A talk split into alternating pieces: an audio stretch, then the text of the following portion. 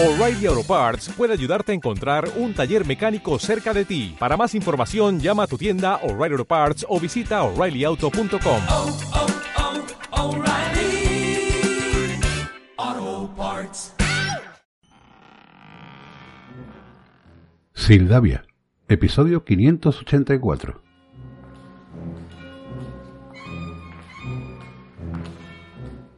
Puesta en abismo. Misé en Abim. Había comenzado a escribir el relato el día anterior. Un arrebato de inspiración lo había precipitado hasta las puertas mismas del desenlace. Sin embargo, hasta allí lo había acompañado la musa. Sabiendo que debería seguir solo, no se desalentó. Al contrario, pensó que el propio relato, lo que había escrito de él, le dictaría su final de manera inexorable. Ese día volvió presuroso de su trabajo. Estaba ansioso por culminar la obra.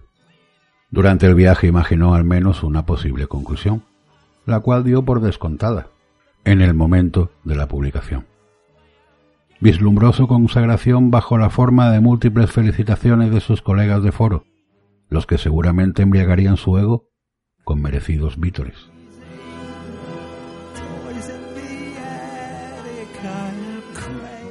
Cuando llegó a casa corrió hacia la habitación que unos meses antes había acondicionado para dar rienda suelta a su particular pasión literaria. Apenas si saludó a su mujer de pasada. Una vez allí, se despojó de sus pertenencias laborales lo más rápido que le fue posible y se sentó frente a la computadora dispuesto a dar el sutil y ansiado toque de gracia. Cuando comenzaba a repasar el cuento desde el principio, confiado en que cuando llegara la última palabra escrita al final ocurriría como resultado de alguna especie de mágica inercia narrativa, su esposa le interrumpió. Amor, voy a ver a mamá. ¿Vas a necesitar el coche? No, querida, puedes llevártelo. Y dale un beso grande de mi parte a mi suegra favorita. Me ha preguntado cuándo vas a ir a visitarla. Uno de estos días, dile. Y que espero que se mejore pronto. Imaginó a su suegra tendida en la cama, convaleciente de una fractura de cadera, y pensó en diez excusas diferentes para evitar la prometida visita. Y es que no quería verla. No soportaba la idea de que la arpía iba a recuperarse. Sacudió su cabeza para quitarse la desagradable imagen y se congratuló pensando que su inminente soledad favorecería una decisiva iluminación. Así que despidió a su esposa, arrimó un conveniente rollo de papel higiénico junto a la computadora y continuó con la relectura.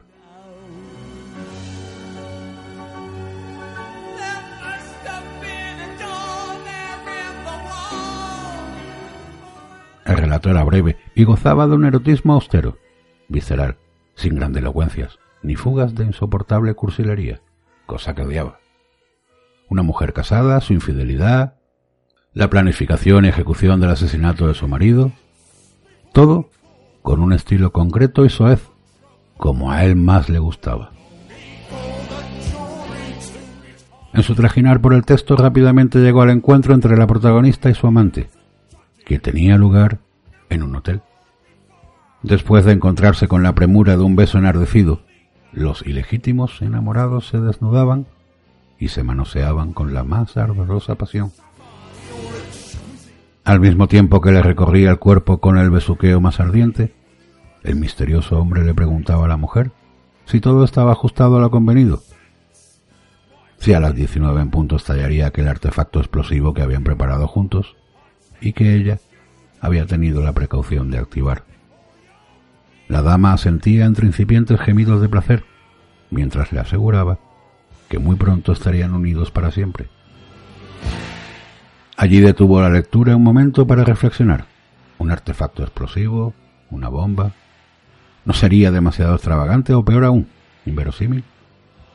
Aunque ya había resuelto la enredada trama que esta solución implicaba, se tomó unos minutos para pensar en alguna alternativa que no necesitara de rebuscadas justificaciones.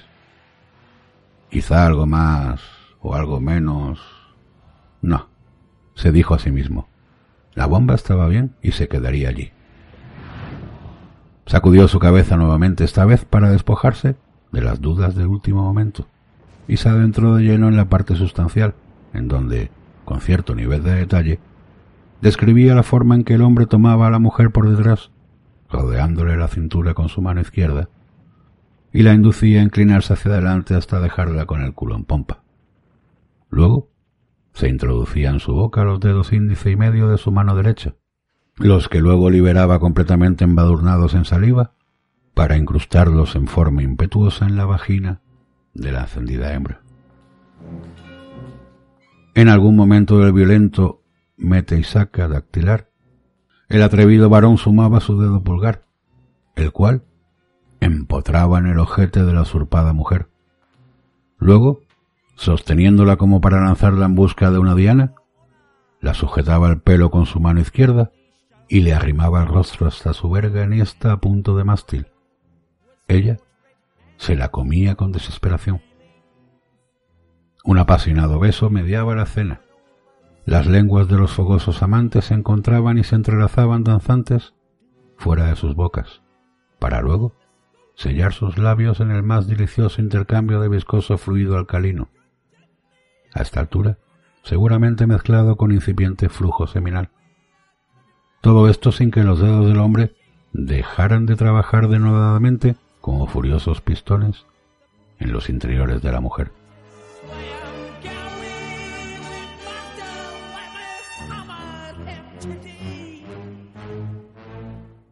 En los siguientes párrafos se explicaba cómo el excitado don Juan reemplazaba dedos con lengua, con la que primero le daba una pretórica lamida en su entrepierna y luego le chupaba el ano hasta sacarle llamas. Ella alucinaba de calentura. Jamás había hecho cosas así con su marido. Se sentía toda una putita y eso le encantaba. Luego había reseñado una segunda sustitución. Esta vez la lengua del macho era relevada por su poderoso miembro. Este entraba y salía con ímpetu alternando entre la vagina y el ano. La mujer se regocijaba al sentir dentro esa enorme polla que prácticamente duplicaba en tamaño a la de su esposo. Ella exclamaba todo tipo de gritos a veces animando al macho.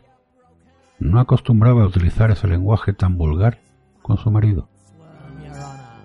Al leer ese diálogo se excitó tanto que comenzó a masturbarse, pero todavía faltaba su parte favorita, en la que el amante le proponía a la mujer el perverso juego de llamar al marido instantes antes de la hora señalada, en medio de la monumental follada, para escuchar la explosión que llevaría al incauto a la muerte.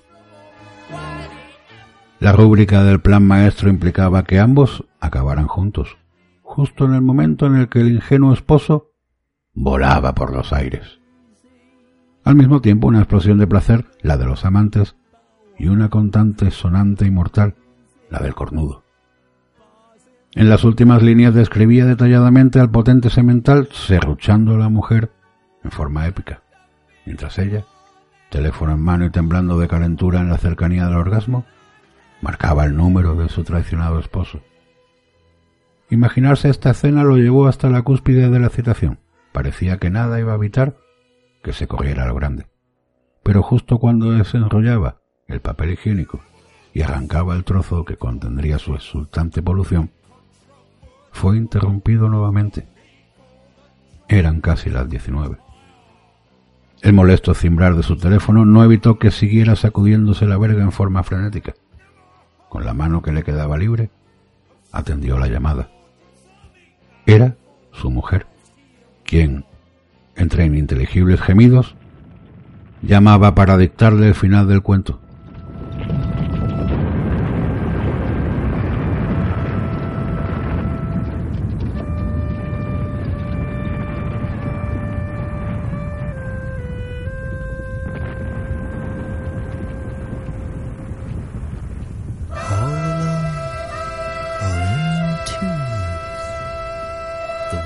ones who really love you.